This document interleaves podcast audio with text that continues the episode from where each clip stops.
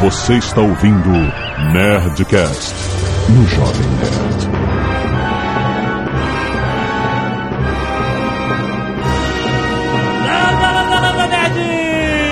No Jovem Nerd, enquanto existir Blue Hand, existe esperança. Aqui é Blue Hand, eu não sou espécie de ninguém, não. Aqui é o Tucano e eu fiquei sabendo que um tio do JP trabalhou no Projeto Manhattan. Puta que pariu, tá ó. Dia da hora de expor e o sol sempre nasce no leste. Aqui é a Zagal, Blue Hand localizado, preparar para extração. É, Nerd, muito bem, estamos em um Nerdcast alarmante. Explosivo, Jovem Nerd. Fala explosivo. Explosivo, porque, né, estamos chegando em 2012, não sabemos qual será nosso fim. Calma aí, calma aí. Como não sabemos? Eu sei qual é o meu, eu vou sobreviver. Se vocês quiserem me acompanhar, Vamos falar sobre a era atômica, nerds. O que, que aconteceu em meados do século XX que mudou a humanidade pra sempre deixou todo mundo com o cu na mão? Deixa bem claro que a gente não ficou caduco e tá fazendo de novo aquele sobre o holocausto, né? Ah, é, não, sim. Cara, isso aí é sobre as armas em si, né? Exatamente. Vamos falar sobre esse assunto explosivo depois do e-mail. Canelada.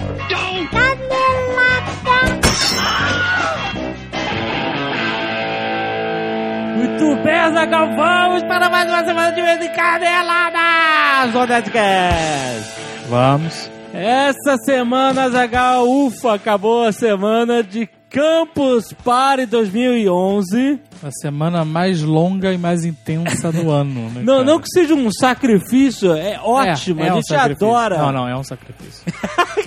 é, é um sacrifício do caralho. Não, é cansativo, isso é a verdade. Não, é sacrificante.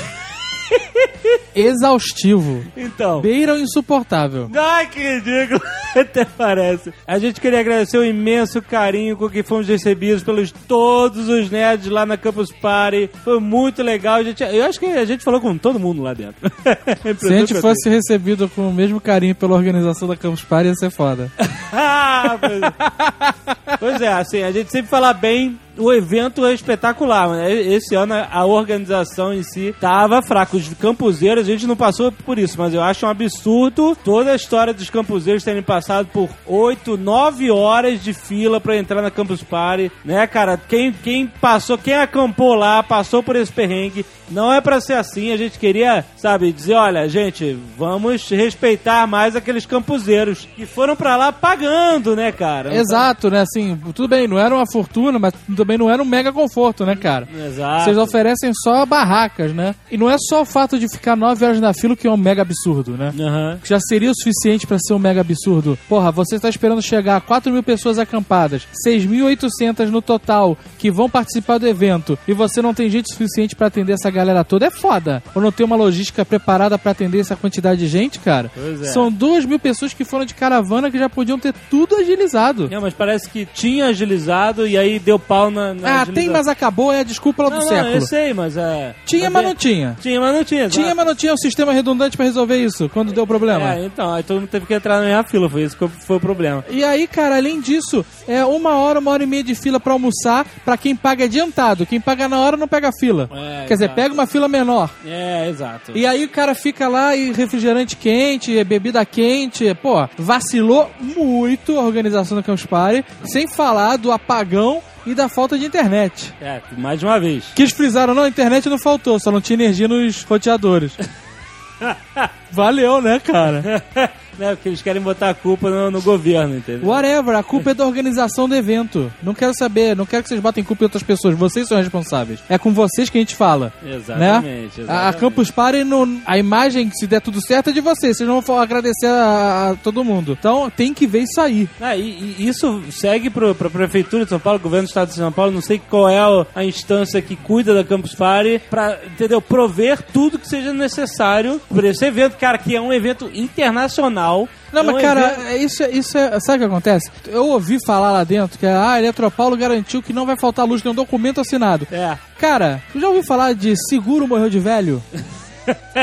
Você tem que ter gerador num evento de tecnologia, malandro. Tinha, tinha gerador? Não, no primeiro dia não tinha. No primeiro dia não tinha? Faltou a noite, eles ficaram horas sem energia elétrica até a energia ser restabelecida. E depois, no dia seguinte, nós estávamos lá de dia, faltou luz e demorou uma hora e meia até chegarem os geradores. Porque se tivesse gerador, a luz demorava só 10 minutos pra voltar, cara. Porque nos outros dias faltou luz, e aí, como já tinha o gerador, Aí- era só virar a chave, né? Tem um processo e tal, mas é muito mais rápido do que ficar no escuro, no breu, sem poder entrar ou sair do lugar durante uma hora, uma hora e meia. Exatamente. E a Campus Party merece ser tratada melhor, porque é um evento espetacular. É um evento onde a gente vai conhecer um monte de gente, é um evento onde a gente faz contato, é um evento onde a gente cria ideias. Cara, a gente esteve lá palestrando sobre orgulho nerd, que foi muito legal. A gente queria meio que abrir os olhos de muita gente, falar assim, gente, não basta ser nerd, tem que fazer, não só consumir. Ótimo, Campus Party é o lugar perfeito para aproveitar essas oportunidades de falar é, esse tipo de mensagem para as pessoas.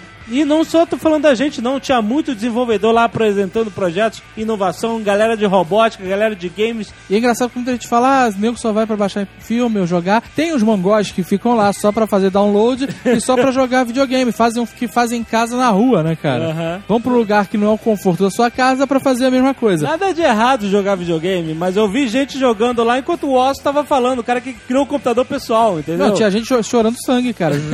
não dormi pra jogar. É. Mas, mas esse foi o ano que eu vi os painéis mais cheios. É, tava muito E isso legal. me deixou mega animado, É isso cara. que interessa na Campus Party. Puta, a galera, vários painéis de todas, astronomia, robótica, desenvolvimento, mídias sociais, fotografia, todos os painéis, cara, sempre com muita gente discutindo, conversando, tendo ideias, montando, os malucos de robótica soltando a parada na hora.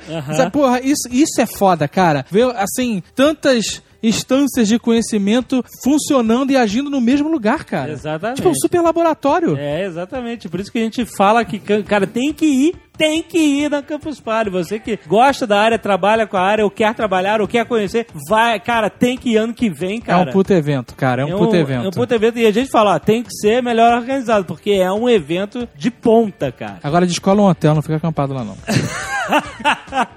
Muito obrigado, Ednei Souza, o Internei, que, cara, sempre nos convida pra ir a Campus Party já pelo terceiro ano seguido. É, Esse ano nós fomos convidados por várias pessoas diferentes, né? É. O, o Ednei foi o primeiro a nos convidar. Depois, ele, através dele, nós fomos convidados para o Momento Telefônica, que é o palco principal que nós participamos. Isso. E depois, na Rebarba, a gente ainda foi convidado pelas comunidades. né? Então a gente foi convidado por vários núcleos do- da Campus Party. Mas a gente tem que agradecer mesmo ao Ednei, que sempre quebrou nosso galho, que sempre teve lá quando a gente precisava de alguma coisa, alguma coisa não estava errada, não estava combinado. Tava lá o Ednei pra salvar nossa pele. Muito legal. Ele foi esperto, botou o Nerdcast sempre pra terminar e ficava com gostinho de quero mais pra galera no dia seguinte. Mas ele e o Inagaki, que ajuda a Ednei a fazer o planejamento, né? A, a escolher os convidados e tal, também é outro gênio das mídias sociais, né, cara? É verdade. Só gente foda. Muito obrigado, galera da Campus Party. Foi mega boga conhecer todos vocês. Seguindo a Zagal. É, se você não quiser ouvir o relatório de e-mails, o último Nerdcast, pule para 15 minutos e 0 segundos. Putos. E vamos seguir relatório de e-mails Slave Roboto. Ah, vamos, vamos fazer um mix aqui, cara, de porque a gente não leu os e-mails do Nerdcast de Orlando Drummond e ficamos devendo porque tinha bastante material, bastante gente falando.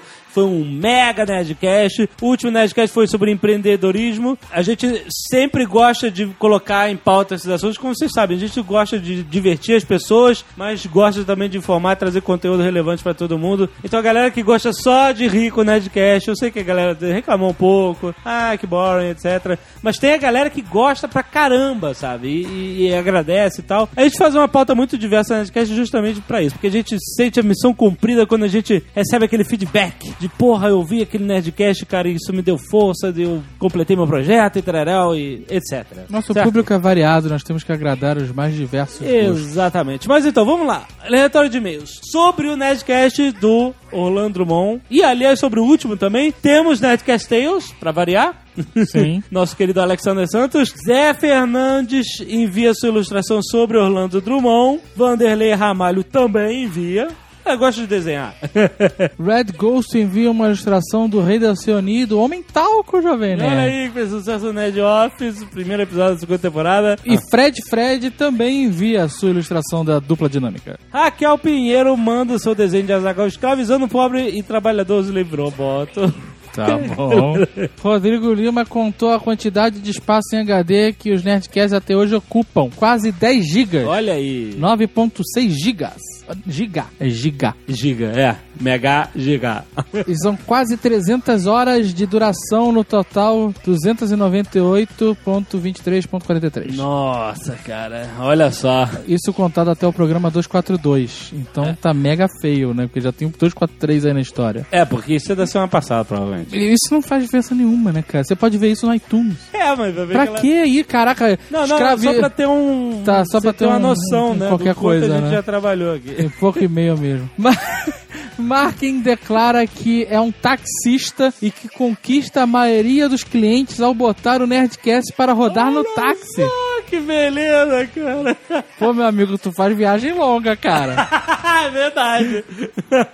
Muito bem, vamos lá. Primeiro e-mail, Cristiano Web, Rio de Janeiro, designer, 38 anos. Alexandre e Dave. Olha só. Olha aí. Acabei de assistir o Nerd Office sobre a Campus Party. Aliás, a gente não falou. Se você quiser assistir nosso Nerd Office, nós em vídeo na Campus Party, tem aí o link no post. Ah, Ele assistiu esse Nerd Office mais uma vez. Me senti tocado pelo que vocês disseram lá. Olha só. Orgulho Nerd definitivamente não é ficar uma semana jogando Counter-Strike numa internet de 10 GB. Com certeza não é isso. Orgulho Nerd é saber que uma lenda como Oz, que junto com Jobs ajudou a mudar totalmente o mundo, e perceber que o cara é uma pessoa simples e cortês. Assinar 2 mil autógrafos por tantas horas com uma simpatia elevada é realmente um orgulho alheio, como expressou Azagal na entrevista. Cara, eu fiquei bobo Ele foi demais, com essa cara. parada, porque normalmente o cara que tem esse nível de celebridade, al- aliado à idade dele, Exato. que não é um cara novo, Aham. não aguenta ficar muito tempo. É, mas ficou Parece que não ficar sentado cumprimentando, autografando, sei lá, é cansativo também. E o cara ficou lá, meu irmão, horas e horas, Foi horas e horas. foda, muito Para, foda. o cara é foda, cara, o cara é foda, o cara é foda. Eu já era fã do Oz, agora, pô, Não, o cara é, é- é nível épico. o cara é nível épico, é cara. foda, cara.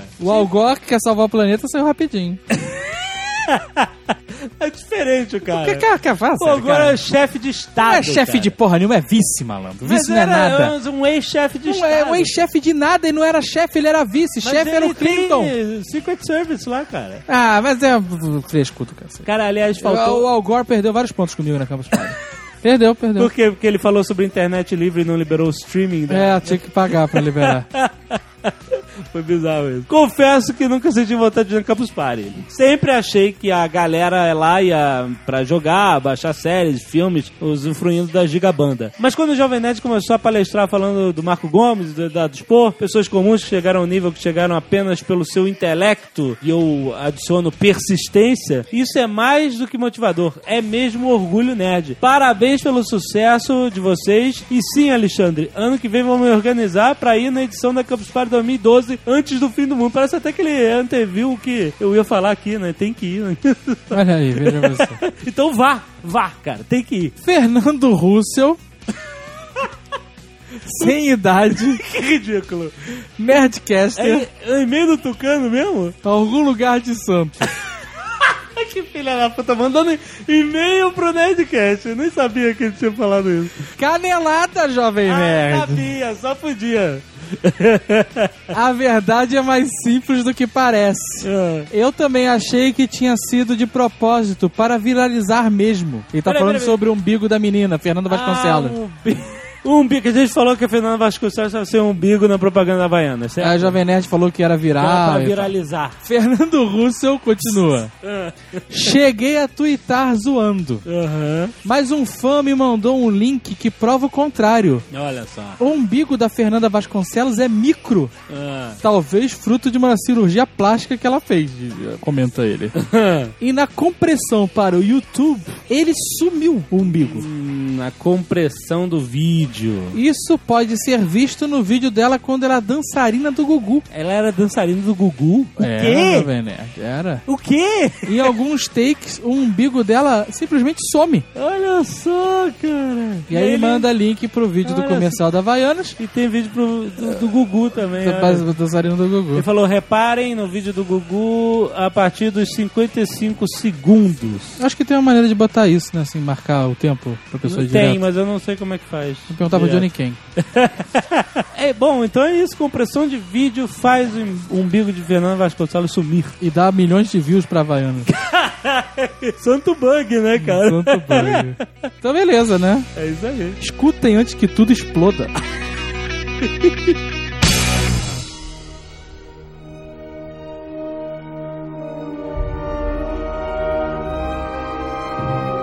Muito bem, eu quero começar o assunto colocando as cartas na mesa. Existem várias dúvidas e vários mitos sobre a bomba nuclear. E já que A temos bomba um- atômica. Não, que bomba atômica.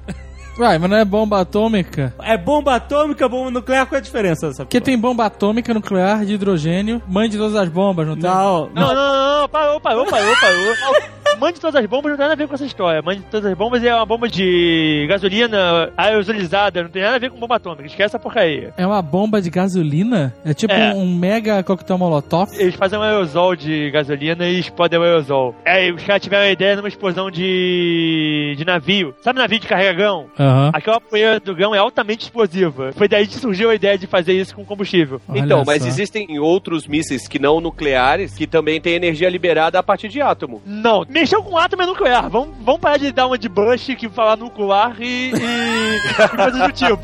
Nem todo míssil tem uma carga nuclear. Peraí, peraí, mas eu não tô falando só de míssil, eu tô falando de bomba. Míssil é a bomba com um foguete atrás. Isso, bomba, etc. Nem todo, bom, nem todo a arma tem uma carga nuclear. Aliás, a maioria delas não. Então vamos esclarecer. Bomba atômica, bomba de hidrogênio, isso tudo é bomba nuclear. Tudo é bomba nuclear. Tá. Bomba de nêutron, Tudo nuclear. nuclear. Ok. Uma vez tava eu, a Zagal, o Blue Hand no carnaval, lembra, Zagal? Lembro.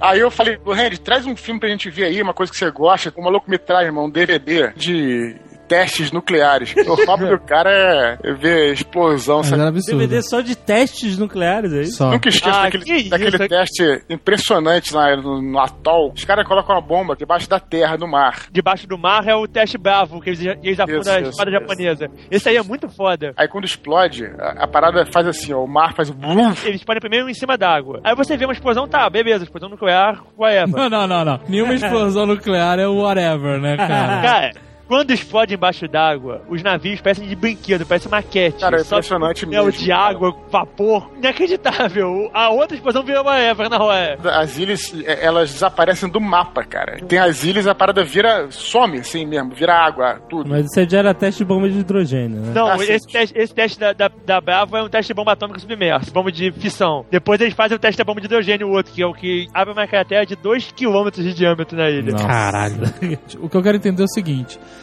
quais são as diferenças desses artefatos bélicos? O Tucano me mandou um, um link, o cara falando que toda, toda explosão é atômica. Porque ele foi, foi puxar forçado que, na verdade, todo material explosivo é uma reação com átomos. Que, duh, mas até aí, porra, nós estamos feitos de átomos. Não, é, não, é, não é esse o sentido que as pessoas usam, usam quando elas estão falando de, de bomba atômica. Ah. Quando o nego fala de bomba atômica, ele tá falando de parada nuclear. Que, com radiação, cogumelo, ficar cego quando olha pra explosão, vai chover chuva radioativa, vai ficar tudo radioativo em volta As e pessoas vai vão cuspir os dentes e É. as próximas gerações vão nascer deformadas e por aí vai. em bomba atômica, nego tá pensando nisso. Ninguém fala bomba atômica pensando na bomba que explodiu e acabou. Exato, exato. E a bomba de hidrogênio, qual é a diferença? Porque na verdade é o seguinte, a bomba atômica original, a Trinity, a bomba de, de Hiroshima, a bomba de Nagasaki, fazem fissão nuclear. Elas dividem um átomo de um material radioativo pesado para um material mais leve, digamos assim, um material que vai menor na, na tabela eh, O que periódica. eu vi nos documentários, aquele gráfico, aquela animaçãozinha, era o núcleo do átomo sendo bombardeado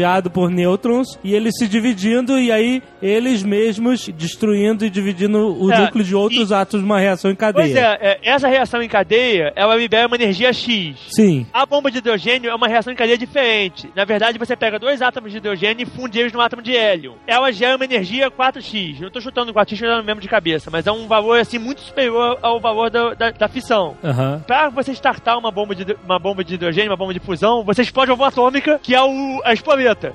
A bomba atômica é a espoleta da bomba de hidrogênio? É. Caraca. Tanto se você reparar a explosão da bomba de hidrogênio, ela faz dois cogumelos. É que o primeiro cogumelo não é um cogumelo inteiro. Ela forma uma- um primeiro sobressalto e depois forma um cogumelo gigante Aham. por cima.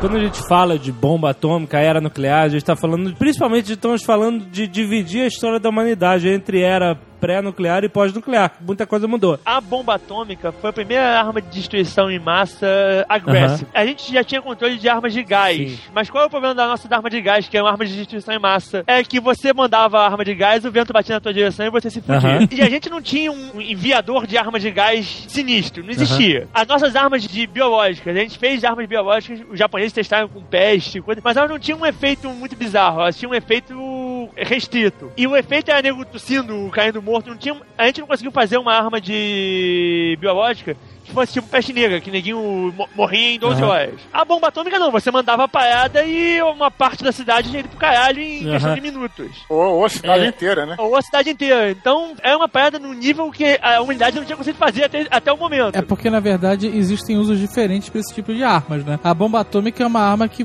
não conserva o território inimigo pra ser conquistado. Esse é o problema. A bomba atômica é uma arma de bater o pi na mesa e mostrar, ó.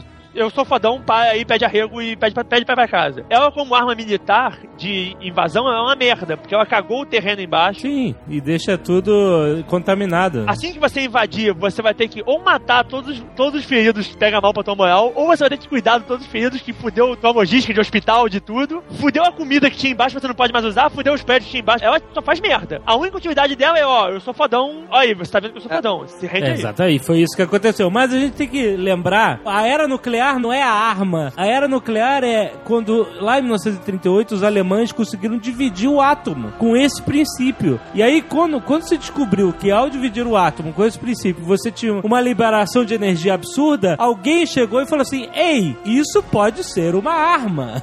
O negócio de, de tudo é sempre tem alguém, ainda mais um cara militar sagaz, que o cara olha e fala: Isso gerou energia, eu posso dar essa energia pra matar os outros. Exatamente. Só que ele falou com sotaque de alemão, né, cara? E, e, na verdade, assim, até hoje o uso nuclear como energia para fins militares é muito mais utilizado do que já foi como É porque, bomba, até, é, porque- não, a- é, até hoje rola um cagaço mega power de nego poder fazer bomba. Que é uma crítica minha ao controle nuclear que o nego faz hoje em dia. Tá, os caras eram cientistas fodões. Mas isso é 1940. Se passaram 60 anos. Os caras fizeram essa porra calculando na mão. Computadores que eram pessoas com régua de cálculo. Aham. Porra, 60 anos depois, com a tecnologia de informática que a gente tem, com o conhecimento de, de química e de física que tem, qualquer Zé Mané, Zé Ruela formado em física faz uma porra de uma bomba atômica. Ele só não faz porque ele não quer o Mas seu calma, material. material é a coisa mais importante, né, cacete? É, é, esse é o problema, material, né? Mesmo o material não é um problema tão grande. O problema de você ter um material é o seguinte: a partir do momento que você tem o material e você começou a agir com ele, você telegrafou pra todo mundo a seu intuito de fazer a porra. Não, mas calma, você não basta você cavar uma mina lá, achar um pouco de urânio e fez a bomba, né? Você tem que manipular a química. Ou você pode comprar ele pronto, né? Você precisa de um reator, né, cara? É, é, precisa de Não, não, tecnologias não, mas peraí, caras. Vocês me compreenderam mal. Quando eu falo que é Zé Mané, não é um Zé Ruela, estudante de segundo grau. Até, é, até de repente ele consegue, mas Tem que estar pelo menos no terceiro ano de física na USP. qualquer estado soberano que esteja afim de fazer isso, consegue fazer. Não, mas calma. Um, é caro, depois dois pega mal. Não, um pega mal, dois é caro. Isso- Pega mal é o, que- é o- é o que evita de todo mundo fazer. Mas o nego fica tratando a tecnologia como se fosse uma parada, oh, meu Deus, tecnologia alienígena. A porra tem 60 anos, que idiota sabe fazer essa porra? Você Correndo. Isso ele é influenciado também pela opinião pública por conta de acidentes que aconteceram, né? Cara, Chernobyl, pô, o no Brasil. Não, não fala Chernobyl. Os dois acidentes, tanto Chernobyl quanto César no, quanto César no Brasil, não são acidentes nucleares, são acidentes imbecis. O problema é que a imbecilidade envolvia equipamentos nucleares. Por acaso, né? São acidentes causados por pela é, estupidez, não são acidentes causados por. Ah, não, a parada nuclear é perigosa. Não, não, a estupidez é perigosa. Aham. Na verdade, no caso do César aqui no Brasil, o nego morreu por ingestão, né, cara? Não, não, não, não. Tem aquele cara que morreu por passar no pi pra fazer pi com a mulher dele. Que isso, cara? Que É, brilhava, isso? brilhava. Teve gente que comeu, ingeriu mesmo. Teve- Olha, brilha no escuro e meu cabelo tá caindo, vou comer. Mas, ô Blue Ray, tem que entender que estúpidos existem existem. Eu entendo isso, mas é, é você usar você usar isso como limitador para a melhor tecnologia humana para gerar energia é num nível de retardamento mental. Mas, cara, você precisa entender como é que funciona a opinião pública. Por eu entender como funciona a opinião pública, eu tenho, eu tenho tanta tristeza porque eu, eu, eu tenho tanto pouco, pouco amor pela nossa, pela nossa raça.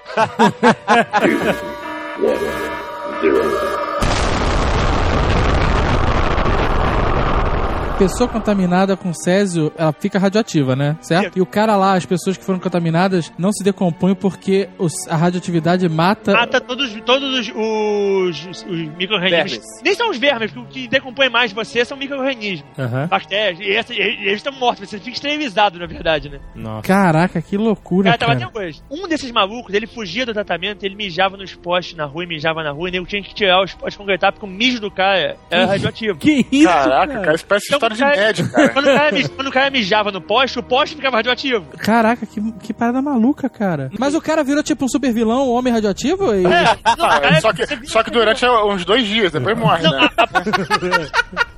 É assim. Ah, o material é extremamente radioativo, é sinistro. Então daqui a três horas ele vai ser meio sinistro, daqui a cinco dias ele não é mais tão sinistro assim. Quanto mais sinistro, mais radioativo é o material, menor é a meia vida dele. Ah, é? Menos tempo ele vai demorar para se tornar um material menos sinistro e assim por diante. Os materiais que emitem pouca radiação são muito piores pra gente, porque eles emitem pouca radiação por muito mais tempo. Aham. Eu entendo o negócio dos átomos. Beleza, um átomo destrói outro, destrói outro, e aí você gera uma reação em cadeia que libera a energia. E a explosão é o flash, é o calor que vaporiza tudo. Mas a radioatividade. A energia que você libera também gera radioatividade. Existem três tipos de emissão de, de emissão radioativa. A emissão alfa, que é a mais facilmente isolável, que é basicamente um, um núcleo de hidrogênio. Ah, A emissão beta, que é uma partícula que é composta de um elétron e mais uma outra porra qualquer, que é, é um, um dos subprodutos quando você quebra o átomo. ok. E a, é, e a emissão gama, que é uma onda eletromagnética. Que transforma você num ser super forte verde. A emissão gama, eu me lembro bem, a gama é o que mais penetra no corpo, é o que mais te fode, é que fode DNA e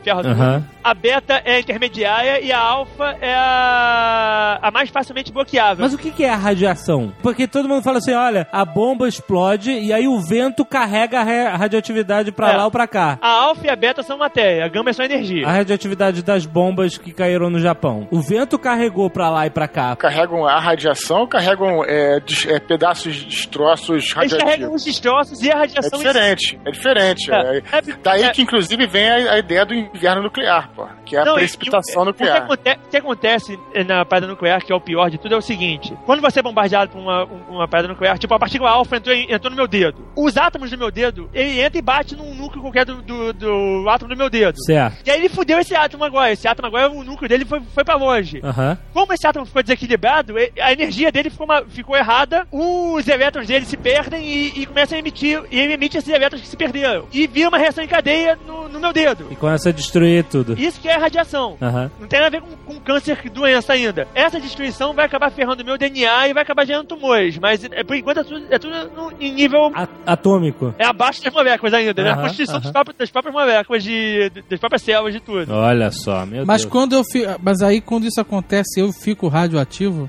Você fica radioativo, só que a, sua radioatividade vai acabar se interrompendo, a menos que você fica absolutamente radioativo. Mas eu radioativo posso contaminar outras pessoas ou coisas? Pode, esse que é a merda do, do, do coisa nuclear. Se você tiver absurd- absurdamente radioativo e você continuar a ficar vivo, sei lá por causa de quê, chama Bruce Banner. Explodiu a, a parada lá, o cara tomou, pa- tomou o negócio e tá virando verde. ele tá ridiculamente radioativo. As pessoas que entrarem em contato com ele vão ficar radioativas também. Então esse negócio do Hulk ficar aí saltitante pra todos os lados, fazer parte dos Vingadores. É bullshit, né? Tá todo Tá. mundo caindo aos pedaços. Tá, ele tá fudendo todo mundo. Caraca, puta merda.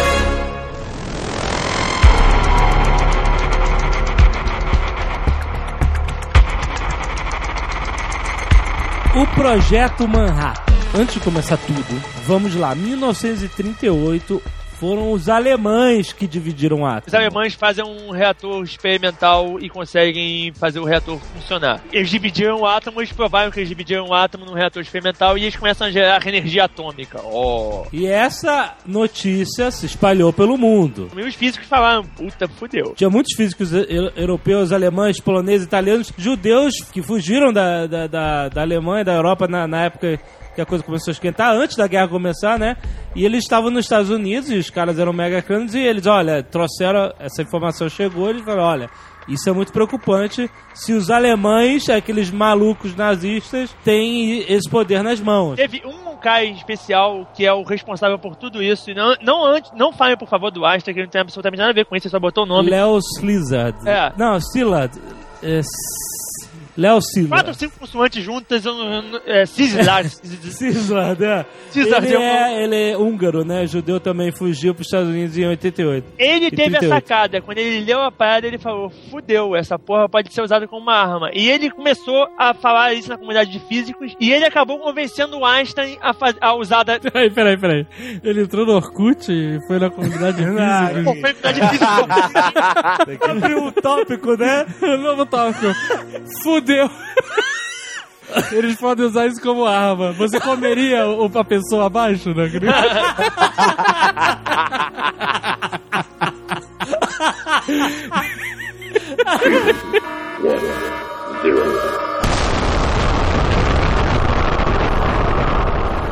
Mas aí ele pediu pra falar com Einstein sobre isso, e o Einstein entendeu a preocupação dele, topou escrever a carta pro presidente, dizendo que ele, Einstein, estava preocupado com essa situação e que ele achava que os americanos deveriam fazer a bomba antes da Alemanha. Então, esse é outro mito que muita gente fala assim: ah, o Einstein foi o cara que mandou fazer a bomba. Não foi. Ele Não. foi convencido por esses físicos todos a assinar essa carta, porque e ele, ele era não participou nome. de absolutamente mais nada Na- depois mais disso. nada, exatamente. Ele E sempre prestou o nome dele pra chegar no presidente. Lembrar que Einstein era judeu e refugiado da Alemanha, né? também. Exatamente. É, no projeto Manhattan, o cara que não pode nunca ser esquecido, tem que ser sempre citado, é o Oppenheimer. Ele é o cara da bomba. Então, mas ó, esse, esse é outro mito. As pessoas acham que o Oppenheimer criou a bomba atômica. Não foi. Não, ele- ele- foi, um, foi um grupo, mas a, a bomba Ele era é o dele. chefe do projeto, só isso. Ele tinha que fazer as coisas acontecerem. É, mas Pô, é, só- Só isso, só isso. Não, não é só isso. Mas ele não criou a bomba, entendeu? Ele é chefe de um projeto de um bando de PHD, fodaço em física. Imagina ser chefe do projeto de 60 Sheldon. sim, sim, sim. E o cara conseguiu tirar uma bomba de 60 Sheldon. O cara, você, o cara merece todo o crédito que ele ganha, mais, mais 5. Porque o, o cara conseguiu fazer, tirou o leite da pedra. Ele não chegou lá e sentou e fez a bomba na mão sozinho. Mas Exato. também, se não fosse por ele, a bomba não tinha saído. A gente tem essa mania de nomear pessoas, né? Mas qualquer descoberta científica É. nesse ponto, qualquer coisa, ela é resultado de uma cadeia de eventos, cara. Claro. Raramente uma pessoa sozinha inventou alguma coisa. Essa história do Edson inventou a lâmpada, coisa como a gente já falou, É. Nunca é bem assim. E no caso da bomba atômica, então, é menos ainda. Eles tinham. Só pra você ver, os computadores deles eram salas com 60, 70, 100, 200 pessoas fazendo cálculo com regra de cálculo. Ah, vamos computar. Os, os, os físicos largavam a, a conta, ó, quero que você me dê, faça essa conta aqui e me dá 10 respostas. E voltavam no dia seguinte, esses computadores não ajudaram a fazer a bomba? Porra, se não fossem eles, não tinha bomba. Fatos interessantes do projeto Manhattan. Eles criaram uma cidade chamada Oak Ridge, que era onde acontecia a coisa, onde eles construíram as usinas e tudo. Oak Ridge e o laboratório de Los Alamos. Los Alamos. Los Alamos é a Pinimundi americana. Pra quem gosta de tecnologia da guerra, a Pinimundi é o centro de pesquisa alemão topo de linha. É onde trabalhava o Von Braun. O Los Alamos é o equivalente americano, especificamente a fazer a bomba. E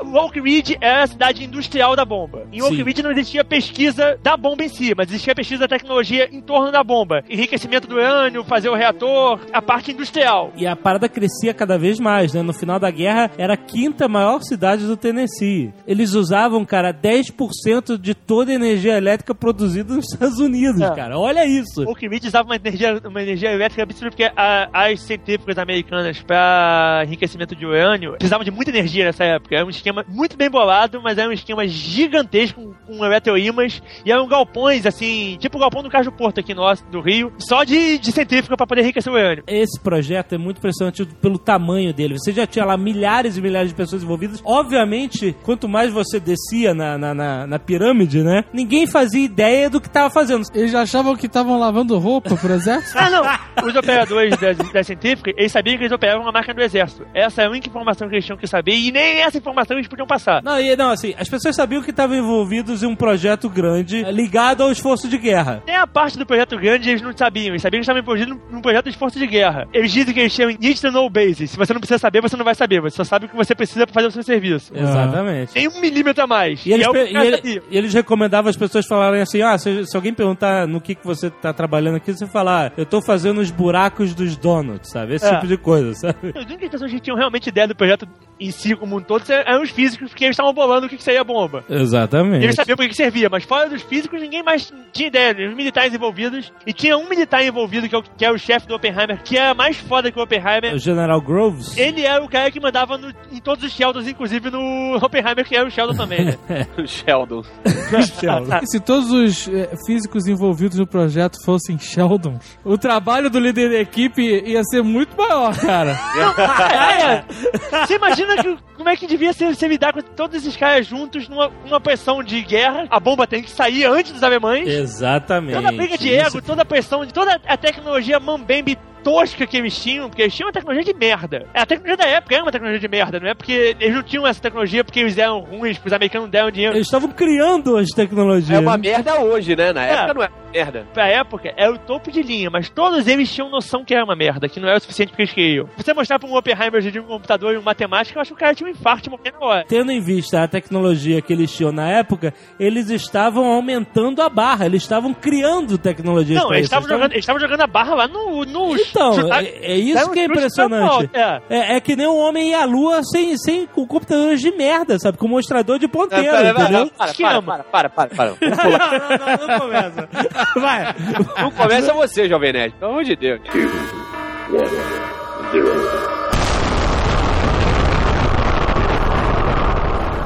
Os americanos estavam caminhando e caminhando bem no projeto da arma. Os americanos pensaram em fazer a bomba juntando duas, duas massas de urânio até elas atingirem um ponto crítico que a, que a bomba praticamente explode sozinha. Aham. Indo para o lado alemão, os alemães pensaram em fazer a bomba de, um outra, de uma outra forma. Resolveram fazer uma outra concepção porque não conheciam a concepção americana ou porque eu já ouvi falar que o Hitler dizia que tinha dispensado esse tipo de tecnologia por chamá-la de física judia. Eu tenho que entender que o Hitler é como, é como várias pessoas, os nossos presidentes aqui, governadores. O cara não tinha esse controle todo da, da parada, ainda mais se a parada funcionasse. Ele tinha um controle se teu, se teu negócio desse merda, porque aí ele ia cair de pau em cima de você falando, porra, eu falei pra não fazer e você ia morrer. Essa É, teoria fala. do que o Hitler não queria usar a tecnologia porque era a tecnologia judaica, pô, a, a gente conhecendo a figura como, como conhece, era muito mais fácil ele tomar a tecnologia e falar que é uma tecnologia alemã que os judeus roubaram.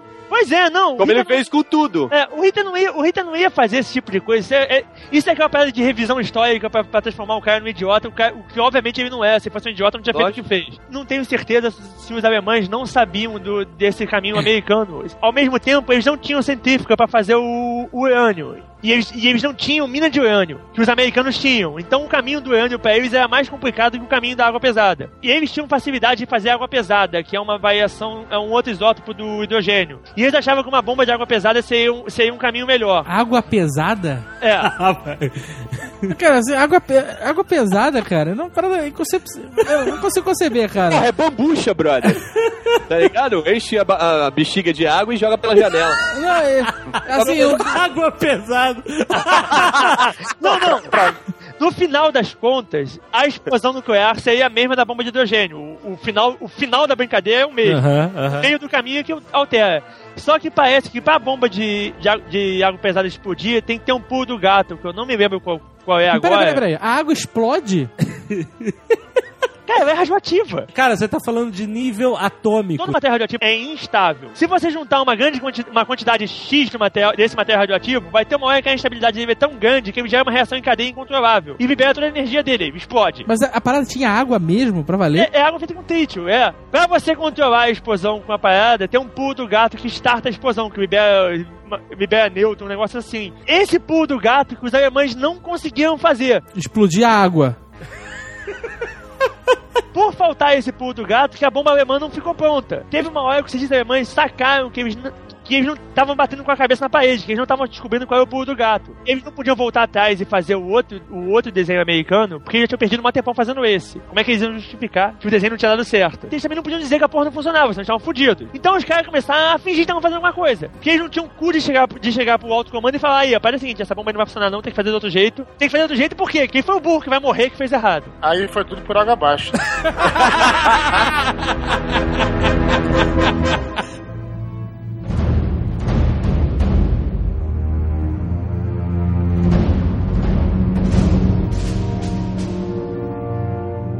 normal, ele é levemente radioativo. Eles chamam de 1% radioativo. Ah, O urânio normal, o urânio que você acha no chão, é uma proporção de 1% do, do urânio radioativo e 99% do urânio que não é radioativo. Aham, E os caras têm que alterar isso para um urânio que seja 99% radioativo e 1% não radioativo. aham. E o jeito de fazer isso é separar os dois e depois, e depois combinando o radioativo numa, numa pedra só. E aí o problema é, como fazer isso? O primeiro problema deles foi, caralho, como é que a gente separa essa merda? Eles acabaram separando, transformando o urânio em gás e separando o gás por eletromagnetismo E eles separavam átomo por átomo, né? e separavam uma, uma cadência ridícula de pequena. Você ter ideia de como é que a, a parada é bizarra, os ganhos de, de eficiência eram ganhos de tipo 100%, e mesmo assim eles botavam 10 toneladas dentro e tiravam 2 gramas. Puta merda. E existiam duas frentes, né, a, de desenvolvimento, que era um com o núcleo de urânio enriquecido e outra com plutônio.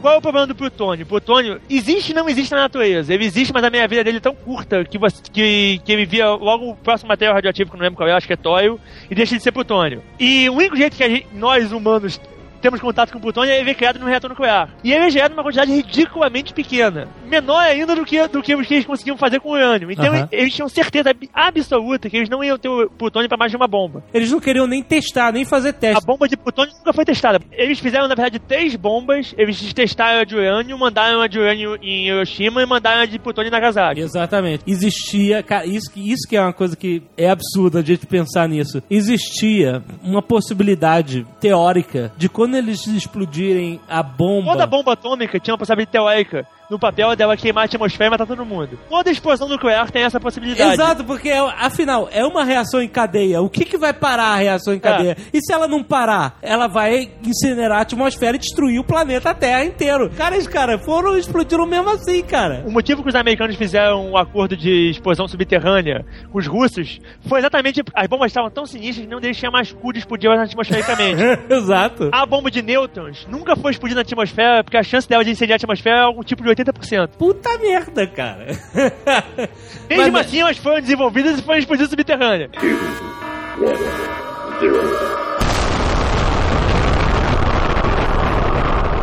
A primeira vítima nuclear da história foi um dos cientistas. Eles estavam fazendo um teste com a bomba que seria a Trinity, a primeira, e elas são, elas são duas semisferas de urânio. Quando você junta as duas, você atinge a massa do fissível de urânio e a porra vai explodir. Aham. Só que assim, não é você juntou e explodiu, você junta e a reação vai crescendo até explodir. Os caras estavam fazendo um teste com a parada. Tava as duas semisferas dentro, com um contador Geiger, e o cara tava separando uma semisfera da outra com uma chave de fenda. Sim, era desse, nesse nível de Mambembe. Caralho.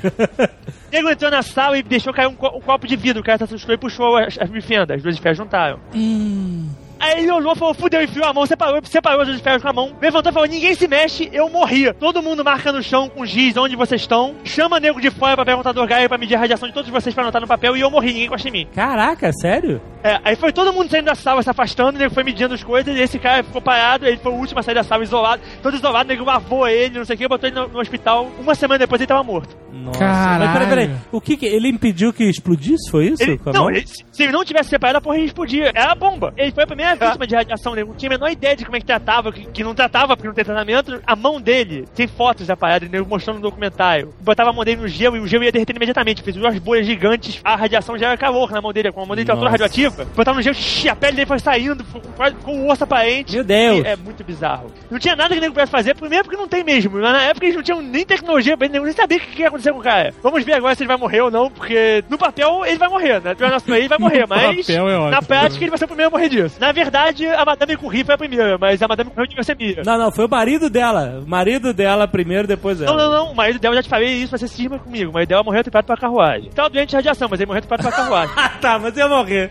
De qualquer... A morte dela foi causada por leucemia. Esse cara morreu do que hoje em dia a gente chama de doença radioativa. Caraca, sinistro. E aí, bom, teve o teste da Trinity. Um momento humiliation mega power. É, aquilo que as pessoas conhecem, né? A torre com a bomba lá em cima, a cidadezinha cenográfica. Todos eles foram contaminados de radiação porque eles, eles ficaram numa, numa distância longe o suficiente para não morrerem com a explosão da bomba. Mas eles foram banhados pelo vento radioativo. Eles estavam a mais de 30 quilômetros da bomba. Mas eles tomaram o vento radioativo da bomba, todos os caras morreram de câncer. Todos os que participaram da parada morreram de É, câncer. isso, na época também ninguém tinha muita noção, né? Eu já vi reportagem do Globo Repórter e tal, do pessoal indo lá em Angra 1 e. E ninguém usa roupa de chumbo, né, cara? Usa essas roupas biológicas com um crachazinho vai morrer, né? Que o crachá. Mas- o crachá vai dizer só se você vai morrer, né, cara? vai morrer. Mas qual é da parada? morrer. É, fico, ah, radiação. Cara, você está exposto à radiação o tempo inteiro da sua vida. A radiação vem do espaço. a é, toda a, a brincadeira são níveis. E é nível e tempo de exposição. Quando você tá em hangar 1, o teu crachá te avisa basicamente é, ó, você pode ficar aqui por X minutos nesse nível de radiação. Se você ficar mais, você vai se fuder. Cara, o aviso do crachá é, é- é basicamente isso. eu queria muito que estivesse escrito assim no crachá, cara.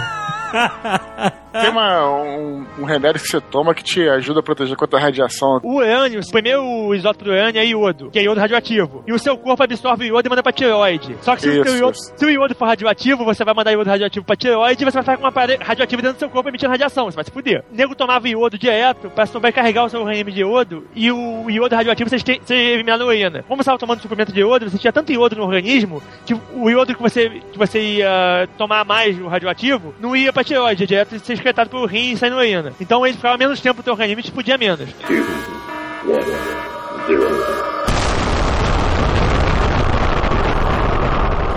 Dia 16 de julho de 45. Fizeram um teste, 5 e meia da manhã explodiram. Dente explodiu. Cara, transformou em vidro a areia do deserto um raio de 80 metros em volta da, da explosão, cara. Você tem noção? Até hoje não é radioativo. Porra, pois é. O que aconteceu? Depois do teste, queriam jogar a bomba pra acabar com a guerra e pra demonstrar o poder deles. É, a bomba não era pra acabar com a guerra, vamos ser francos. Não, a bomba não, era não. pra dar um, um- Sim. um pau na mesa. Para os cientistas, a bomba, a bomba era para acabar com a guerra sem perda de vidas humanas. Na verdade, eles tinham ter explodido a bomba no mar, no tipo, ó lá, se vier, eu vou, vou mandar outra cabeça de vocês. O Roosevelt, que é presidente dos Estados Unidos durante a Segunda Guerra, morreu em abril de 45. O Truman, que era o vice e assumiu, o vice-presidente não fazia ideia do que estava acontecendo. Os caras tiveram que brifar o cara. Ele soube depois da posse, foi empossado. Foi, Exato. Foi empossado e tem uma bomba atômica aí. Exatamente. E aí, o que aconteceu? 145 cientistas do Projeto Manhattan assinaram uma petição pedindo ao presidente que não jogasse a bomba em uma cidade, não, não atacasse os civis. É. Eles fizessem uma demonstração em um lugar inabitado pra tentar acabar com a guerra. Porque realmente, os Estados Unidos tinha destruído a marinha japonesa, tinha destruído a aeronáutica japonesa, Os alemães já tinham perdido. os dizer, alemães já tinham se rendido e eles não se rendiam. O Japão não se rendia de jeito nenhum. E pro objetivo original, que era ganhar a Alemanha, já tinham ganho. Não precisava mais da, da bomba pra isso. É, assim, não era, não era que assim, a única maneira de acabar com a guerra era usar a bomba. Não, não era, mas É, A desculpa americana oficial pra eles terem mandado a bomba foi a invasão de Iwo Jima e de Guadalcanal. Que eles perderam gente pra caralho e os japoneses lutaram até o último homem. E aí eles usavam esse discurso: olha, essa bomba vai ser terrível, mas ela vai impedir mais mortes. Era essa a desculpa esfarrapada que eles usavam. Eles tinham medo de eles perderem uma porrada de soldados americanos na invasão das Exatamente. principais americanas, japonesas. E aí eles colocaram Truman contra a parede falando assim: olha, daqui a um ano, no seu impeachment. Ah, ah, ah. É, vão falar assim: ah, você tinha arma pra acabar com a guerra, pra salvar vidas americanas e você não fez. Por quê? é. E aí foi isso que fez ele decidir. Enquanto isso, o tal General Groves viu a petição dos cientistas e engavetou até eles jogarem a bomba. Não deixou chegar no presidente essa ideia. O, gen- o general é um militar. O general tem um pensamento de militar e ele, quando ele viu a arma, ele falou: Ah, agora o meu é maior de todo mundo. Exatamente, né? Cara, e é sinistro. Se você for lá é, em Hiroshima hoje, você tem as sombras. Como é que eles chamam essas sombras? A bomba explodiu, a pessoa foi carbonizada e isso foi impresso na parede. A pessoa foi vaporizada. O que ficou impresso foi porque, como ela tampou a luz da bomba por um milionésimo de segundo, É. o lado em volta dela ficou mais queimado do que onde ela tava. Ma- E é marcado até hoje. Você vê a, a- silhueta da pessoa que estava ali. E assim, os problemas não foram só vaporizar milhares de pessoas ao mesmo tempo, porque já existiam bombardeios na Alemanha com 300 B-17 voando em, fo- em formação que matavam muito mais gente, com bombas normais. Na verdade, esses que foram vaporizados em milionésimos de segundo não Esse tiveram problema bem- nenhum. Como foi o ataque? A descrição do ataque é que deixa os americanos mal. A bomba foi planejada para ser trocada, jogada em cima de uma ponte, de uma altura que ela explodisse no ar, de forma a maximizar o dano. Ela não explode no chão, porque senão o chão absorveria metade da energia. A arma realmente foi jogada pra fuder. Exato. E qual foi o que, o que fudeu realmente? Os americanos mandaram um único avião sem escolta pra fazer o ataque. Isso. Então, quando os japoneses viram um único avião vindo, o japonês olhou e falou: foda-se, isso não é um ataque. O cara deve estar vindo fotografar. Ou no máximo ele vai explodir essa ponte. Que eles fazem dia sim, dia não. Foda essa ponte, os caras vão explodir hoje amanhã a gente construir de novo. Eles tocaram esse sirene de alerta, mas nego nem foi pros abrigos. Quando o nego viu um avião só, todo mundo pensou: pô, foda-se, de novo os caras vão vir aqui destruir a merda da ponte. E aí, em vez de destruir a ponte, os malucos avassaram a cidade. Exatamente. 90% da cidade foi pro caralho. Não era pra ser Nagasaki, né, cara? Era Kokura, era outra cidade. A primeira cidade era Hiroshima. É. Eles tinham um alvo secundário, que era esse- essa Kokura. Aí eles conseguiram Hiroshima, beleza. A segunda bomba ia pra essa cidade Kokura. Só que aí o tempo tava ruim, eles tentaram umas duas vezes passar por lá e não conseguiram, com- começaram a ficar sem combustível e falaram, vamos jogar em Nagasaki, que era o segundo alvo da, É. do- da Fat Man. É. Eu vi um documentário só sobre os sobreviventes da, da bomba. Teve um cara que, que sobreviveu em Hiroshima, botaram o cara num trem e levaram o cara pra Nagasaki. Porra! E o cara sobreviveu a Nagasaki também, cara. A história desse cara é famosa. O cara sobreviveu às duas, cara. Ele era o alvo, né, cara? Ele que é o alvo.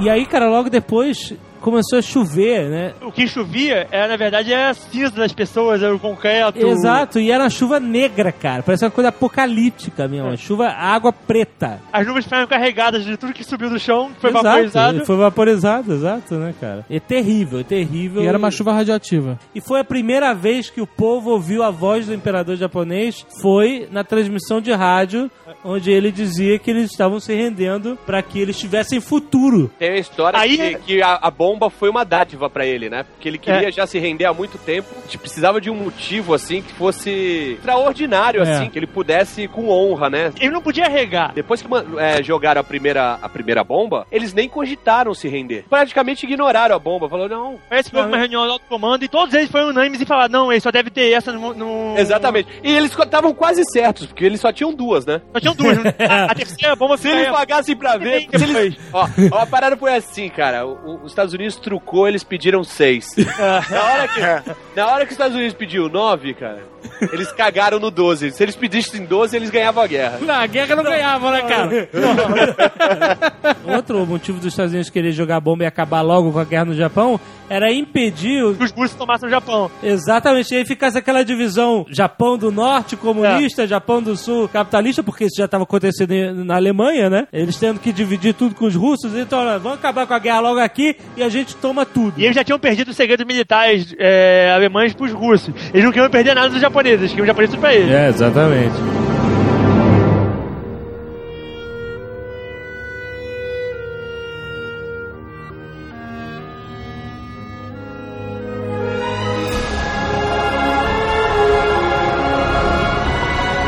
Acabou a guerra, os americanos mandaram as bombas. Dois cientistas é, americanos que trabalharam para o projeto Manhattan e que eram comunistas vazaram todos os detalhes da bomba pros russos. Isso, a gente falou no Nerdcast de espionagem que eh, tinha um casal Não, lá que foi, foi condenado à morte. Ethel, Ethel em Rose Rosenthal. Isso, e, e eram judeus também, né? Lembra do Partido Comunista? Até o Oppenheimer sofreu perseguição depois, porque ele foi um cara que meio que se arrependeu foda, sabe? Ele foi o cara que encabeçou de fazer a vista pra, pra não mandar na cidade. O argumento que o Oppenheimer falava é que ele fez arma pra ganhar a Alemanha. A Alemanha já estava ganha, a arma não precisava ser usada. Tá bom.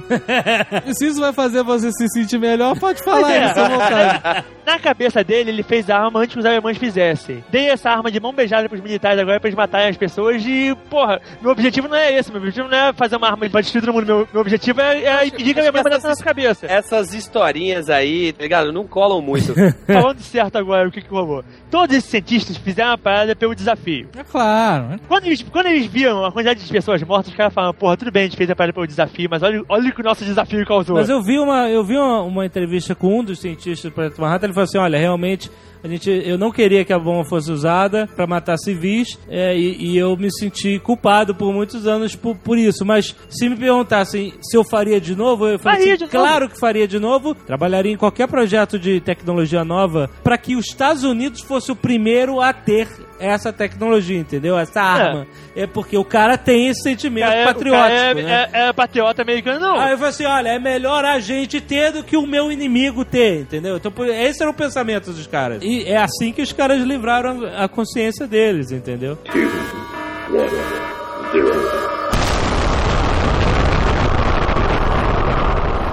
Os caras venderam arma pros russos, os russos fizeram a primeira explosão nuclear russa. E 49. E basicamente disseram pros americanos: também tenho, também tenho. É, aí, aí começou todo um novo capítulo. aí começou a, aí começou a brincadeira. começou a A brincadeira. brincadeira que começou aí já não era mais o fato de você ter ou não a bomba, mas como é que você iria lançar essa É. bomba. Exato. Esse que é a parada. E aí começou aos poucos a corrida pela, pelo desenvolvimento, né, com o fim da guerra, dos mísseis balísticos intercontinentais, que só iam ser Exatamente. desenvolvidos no final da Não, década e- de 50 e que iam ser. É, porque você tinha que mandar um avião, né? O avião pode ser interceptado. E o míssil não, né? O míssil intercontinental, cara. Tem até uma cena daquele filme, excelente filme clássico. O dia seguinte, The Day After. Todos Aham. acho que lembram, né? Com Porra, certeza. como não, cara? Não posso, não posso Porra, ver uma cebola, cara. Pode- a gente não pode falar de nuclear sem falar desse filme, né, cara? Então tem uma cena lá que os caras estão. é, começa a guerra e aí começa a sair é, os mísseis, né? Da, É, é. galera na faculdade vendo sair, né? Nos campos os mísseis, né? E aí o professor fala assim: ó, em meia hora os- tá na Rússia. Não, e lembrando que também durante a década de 50 foi a, a corrida por aperfeiçoar a tecnologia aí que nasceu a bomba de hidrogênio que fez a bomba atômica parecer um estalinho ou uma biribinha, dependendo da sua região. De acordo com o, o documentário do Tenet, foi uma ideia original de um estagiário. Você tem que entender que o cara é estagiário de Los Alamos, que só tinha neguinho que é foda. É. Mas foi a ideia inicial dele, ele falou pro supervisor, e o supervisor falou, porra, tá aí, a ideia é boa. Falaram com os outros, os outros cientistas, nego, todo mundo botou, na, botou no papel, falou, pô, tá aí, a ideia é boa, vamos tentar. Poucos meses depois, eles estavam explodindo a primeira bomba de hidrogênio. Obviamente o cara deixou de ser estagiário, né? Mas, Blowhands, Porra, é, na hora, né? qual é a diferença da, da bomba? Por que, que ela é tão mais potente? A fissão nuclear solta uma energia X. A fusão nuclear, você juntar dois átomos num só, solta uma energia muito maior, que eu não lembro quanto é que é, mas é uma proporção tipo 10x. Aham. Então, a bomba de hidrogênio é uma bomba de fusão nuclear. Ela junta dois átomos de, de hidrogênio num átomo de hélio. E ela libera muito mais energia. O jeito é como fazer essa fusão. E foi, a- foi o pulo do gato que o cara, que o cara deu, que us- usando uma bomba de, uma, uma bomba de plutônio como, como espoleta, É muito bom você usar uma bomba de plutônio como espoleta pra alguma ele coisa. usava uma né? bomba atômica pra, pra, gerar, pra gerar o calor e a pressão e a energia que ele precisava pra poder começar a fusão da, da segunda, da segunda fase. É, mas a bomba de hidrogênio só foi usada em testes, nunca, nunca foi. Não, depois, depois de Nagasaki, nunca mais foi usada uma bomba atômica na cabeça de ninguém.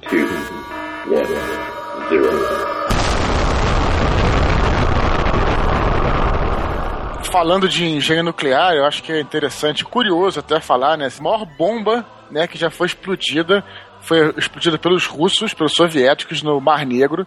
Já foi apelidada de Kizar Bomb, né? A bomba dos Kizares. Aham. Cara, a parada, meu irmão, ela foi desenvolvida, o Blue pode falar melhor do que eu aí, foi desenvolvida pra aguentar 100 megatons. Na verdade, o design é incarregável, porque eles, eles botaram a bomba no avião e o Antonov que eles tinham na época não conseguia carregar uma bomba de 100 megatons. Antonov é um nome maneiríssimo pra avião. Quando você fala, eles colocaram uma bomba de 50 megatons no Antonov, você consegue entender o que você tá falando.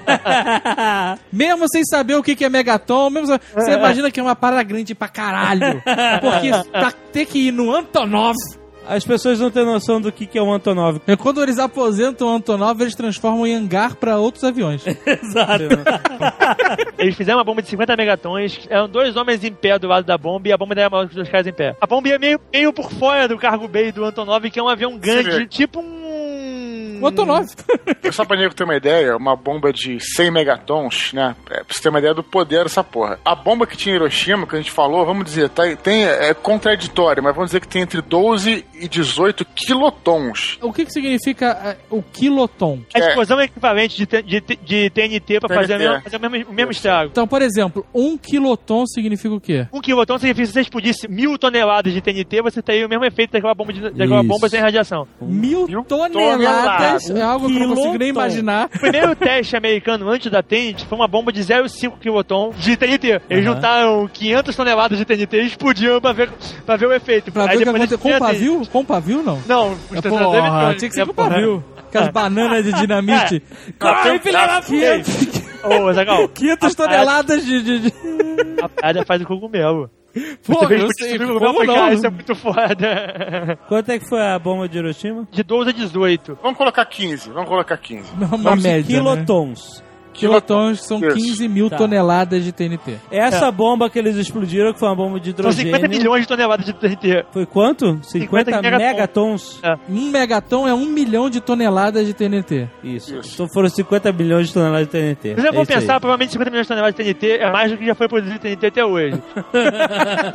Não, e pra você ter uma ideia, a partir de 30 megatons a explosão já, já atinge a, est- a estratosfera, já a- acima da estratosfera. Essa bomba, se fosse de fato detonada, ela com certeza ela ia acabar com toda a vida na Terra, porque essa A sim bomba de 100 absolutamente ia. atmosfera, com certeza.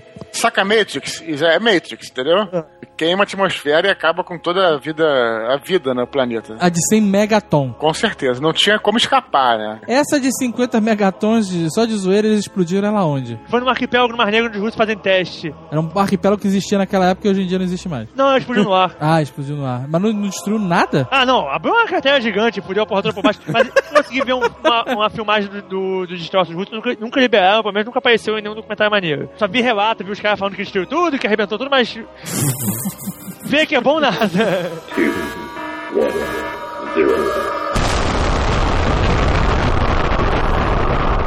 Tem um vídeo, a gente pode até colocar no post aí, porque realmente é impressionante as imagens. Tem uma imagem que tem do canhão nuclear. Da Atomic um Energy. canhão, foi um canhão desenvolvido pelo exército americano para atacar tropa, né? O que é uma- aquela coisa que a gente falou, né? Foi desenvolvido em 53. É. Eu lembro que tinha muita noção do poder da parada. Então, Na verdade, e- esse canhão é o que depois ficou conhecido como Tactical Nuke, que é uma, uma bomba nuclear pequena só pra você eliminar tropas terrestres. É, Ele é- ela- a, a gente tá tratando como canhão, mas ele é um obus, vai ter um, um chato que vai gritar falando, não é um canhão, não é linear, ele atira pra cima e a porra da bala cai, é um obus. E, e- é um obus de cento e poucos milímetros, que o nego substituiu a carga explosiva por uma, uma bomba nuclear. dá o tiro, né? Puf, a parada vai, aí demora uns minutos assim, a tela fica branca. Tipo assim, a parada vira dia completamente. Né? Daqui a pouco você vê assim, lá no fundo, aquele cogumelo levantando. Pô! E a parada que é, o que é impressionante é porque é num campo, entendeu? Então, tipo, é numa distância, digamos, de- grande, mas relativamente perto, cara, pra uma arma nuclear. A parada é bem impressionante mesmo.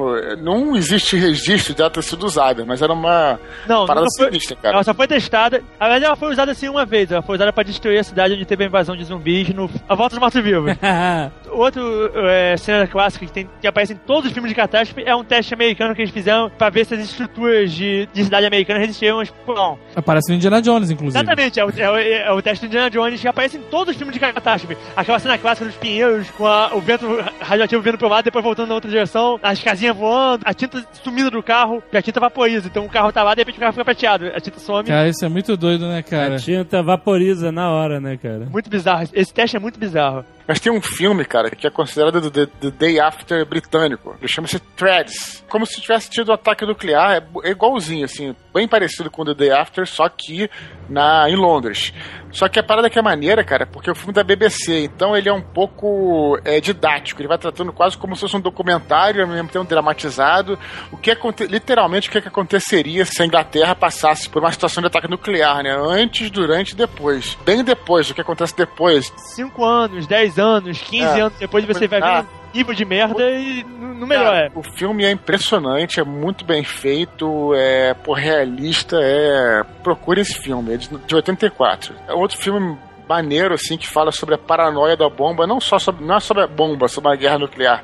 É um filme de com- meio de comédia, né, do Kubrick, chamado Doutor Fantástico. Ah, é, esse é o É clássico. clássico É o e... Doctor Strange Love, né? é, exatamente. Muito bom, muito bom mesmo esse filme. Eu recomendo um documentário chamado Trinity and Beyond, que é esse documentário que eu falei da, da, das explosões nucleares. Já passou no Discovery algumas vezes e o Discovery já passou uma segunda parte dele que não é vendida em DVD. Malditos que não vendem a segunda parte em DVD, que também é muito maneiro. Só completando as dicas bizarras, também recomendo o episódio da Armação Ilimitada, cara. Ah, não, não, não. não. Não, Esse não, é calma aí, foda. que eu Chamado É o Porra. Fim do Mundo, número 17.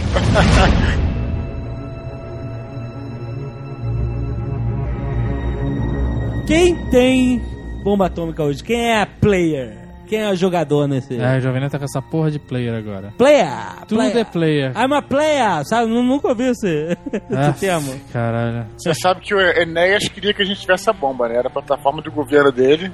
Brasil tem a bomba. Eu concordo com a plataforma do Enéas. Eu, eu, eu vou dizer que eu concordo com o Caio e com o Enes, cara. Eu acho que o Brasil, como um país soberano e uma potência na América Latina, deveria ter uma bomba atômica até Não, pra se impor. Pra facilitar o- tanto o nosso desenvolvimento quanto o custe e, o, e a briga de ego na América Latina, eu ainda faria melhor. Eu convidaria os argentinos a desenvolver a tecnologia junto e fazer os dois.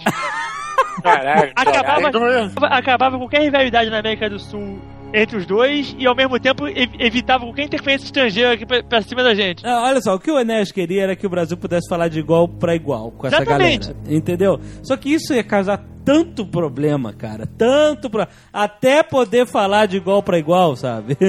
ia causar tanto problema que poderia ser até pior o processo pro Brasil ter embargos comerciais, esse tipo de coisa que poderia minar a nossa economia. Poderia não.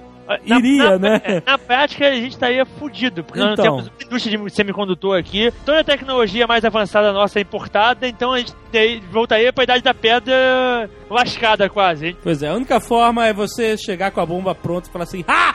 Olha aqui, ó! Bomba atômica! Você vê, o Irã tá, tá nessa, né? Ele tá. Se eu tivesse no lugar do Irã, eu também, eu também estaria fazendo a bomba. Todo mundo ameaça, tá ameaça, os americanos e a comunidade internacional, que são os capazes americanos, estão basicamente dizendo pros caras que eu não gosto de você, olha o que eu fiz no, olha o que eu fiz no Iraque, Aham. e eu não gosto de você. E ele tá ali do lado. é. E ele tem a ma- maior reserva de petróleo do mundo, né? A primeira ligação dele é: hum, se eu não tiver uma arma que, que impeça os caras de me invadirem, eu vou ser invadido. A Exato. única Ah, arma que vai impedir eles de me invadirem é eu fazer uma bomba atômica e falar: ah, se me invadir, eu vou, vou esmerdalhar. É, o pensamento é esse. mesmo. Lembrar que eles oficialmente estão estão fazendo a bomba coisa nenhuma, né? É, pois é. É, eles dizem que. Vamos reativar nossas usinas nucleares para fins pacíficos.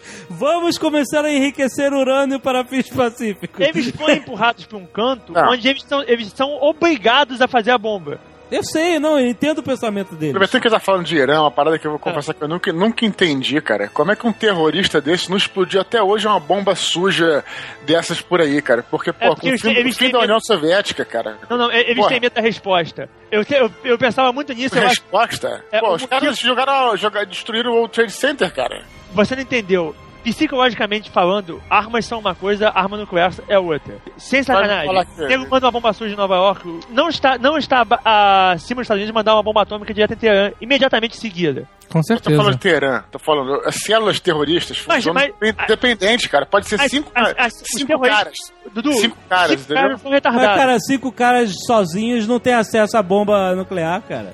Eles funcionam independentes a partir do momento que eles iniciam a missão deles, cara. É. Eles não funcionam independentes desde o momento zero. Eles têm que receber material e instrução. A partir do momento que eles têm uma missão ou uma linha de pensamento, aí eles partem pra agir Mas não- sozinhos. Por isso são células, porque se cair uma outra, um outro, outra célula da equipe, eles conseguem continuar o, processo Mas- sozinhos. Mas Mas a, a missão, a missão não vem dele. Quantas bombas você acha que não ficaram obsoletas e foram vendidas a preço de banana com o fim da União Soviética? Porra. Então, mas assim, é, da mesma forma que existe a possibilidade deles comprarem, todos os governos e inteligências mundiais estão também rastreando e comprando essas paradas, né, cara? Eles não estão deixando isso cair. a- não, não existe uma feira livre dos terroristas, cara. É, Não, isso aí e- tá sendo monitorado pra caralho, é que a gente não faz ideia. A arma nuclear, ela chama muita atenção, cara. E tem um fator psicológico que o Caio, o Caio colocou, cara. O fator psicológico é tudo nesse caso. Se eles mandarem um. Sério, se os americanos forem atacados com uma bomba atômica, pode escrever isso. Os americanos derrapando o Oriente Médio inteiro se o nego fizer uma bomba atômica, se o nego mandar bomba. Aí,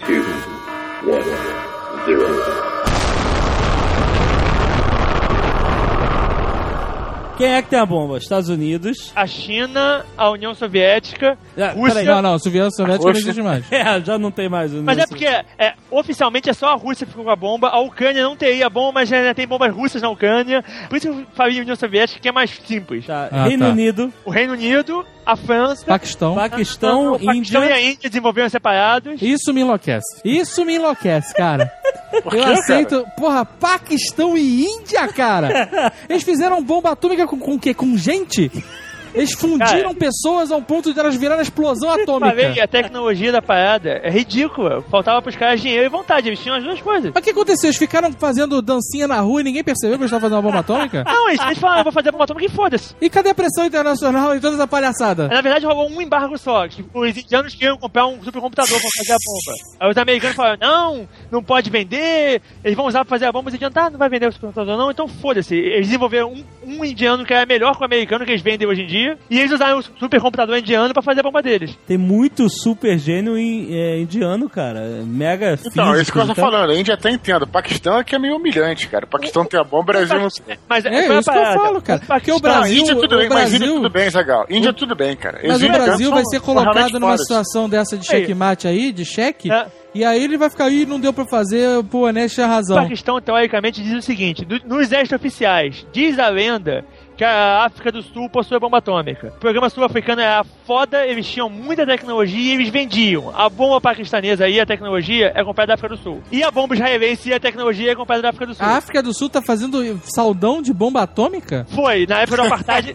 na época do apartheid eles faziam saudão porque o nego fez, nego fez um embargo econômico com eles e fudeu a economia deles. Então o saudão é, você me é, faz comércio comigo e eu te mando a bomba atômica de brinde. Pô, e aí, qualquer um pode ter, então, secretamente. secretamente qualquer um pode ter. Tudo isso que eu falei não tem nada oficial escrito, isso é o que, é o que circula. A África do Sul nunca admitiu que tem bomba, até onde eu sei, não tem nada dizendo que eles têm. Israel também até hoje diz que não tem. Não, mas tem um, tem um cara aí que, físico nuclear israelense, que deu com a boca no trombone falando que, que tinha um programa nuclear lá. Aquela e- de Israel ter a bomba é, é a, a discussão. Eu acho que não tem, cara. Porque o Israel não precisa da bomba, cara. Israel tem os Estados Unidos, cara. Não precisa Aham. ter a bomba nuclear. Excelente. Então são esses caras que têm o mundo nas mãos. É. São os players. ó, E, o, e, os players. e a Coreia do Norte, e a Coreia do Norte que fez a deles e fez uma parada que, eu- que é engraçada, que a bomba da Coreia do Norte, aquela, a, que eles fizeram aquele, aquele único teste até hoje, é uma bomba do mesmo tipo da Tenet. Todos os físicos consideravam a bomba do tipo da Tenet, que eles chamam de Gun Type, como uma bomba infalível. Aquela bomba jamais poderia não explodir. O primeiro teste norte-coreano não explodiu. Nossa. Eles acham que os caras atiraram uma, uma massa de urânio muito rápido em direção a outra e ao invés de encontrar, ela varou e passou pro outro lado. Mas aí faz o que? Raspa o urânio da parede, faz outra bolinha e joga de novo?